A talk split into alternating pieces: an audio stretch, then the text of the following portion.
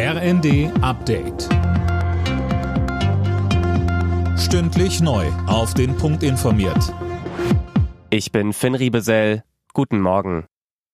Bundesgesundheitsminister Lauterbach ist gegen ein schnelles Ende der Corona-Schutzmaßnahmen. Zwar ist die Lage mit Corona insgesamt entspannter, Lockerungen sind wegen der angespannten Lage in den Kliniken aber nicht sinnvoll, so Lauterbach im ZDF. Würden wir jetzt alles sofort fallen lassen, dann würde natürlich die Belastung zunehmen in einer Art und Weise, wie es nicht gut vertretbar wäre. Richtig ist, wir können nach dem Winter mit einer deutlich entspannteren Situation rechnen. Dann hat sich so viel Immunität aufgebaut, das ja auch Herr Drosten, dass wir im Sommer eine ganz andere Lage haben werden.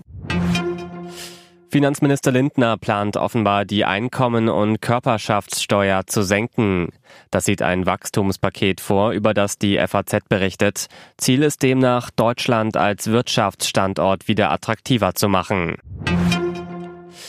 Öl- und Gasheizungen sollen durch Wärmepumpen ersetzt werden, Verbrenner durch E-Autos und auch die Industrie verbraucht immer mehr Strom. Aber wie soll dieser Energiehunger je gestillt werden? Eine Antwort darauf könnte Kernfusion sein. Die braucht zwar noch einiges an Entwicklungszeit, Kian Rabania vom Max-Planck-Institut in Greifswald ist aber zuversichtlich. Das Grundkonzept, durch Fusion Energie zu gewinnen, ist in dem Sinne interessant, weil es eine ja, quasi unerschöpfliche Energiequelle darstellen kann die zudem auch noch sauber ist, wo wir mit dem herkömmlich radioaktiven Abfall nicht zu tun haben, wo wir genug Brennstoff haben, wo wir genug Energie erzeugen können, um auch da eine Grundlast mit abzudecken. Also das ist sehr vielversprechend alles. Der deutsche Darts-Profi Gabriel Clemens steht zum zweiten Mal in seiner Karriere im Achtelfinale der Weltmeisterschaft. Der German Giant schlug am Abend im Alexandra Palace in London den Waliser Jim Williams mit 4 zu 3.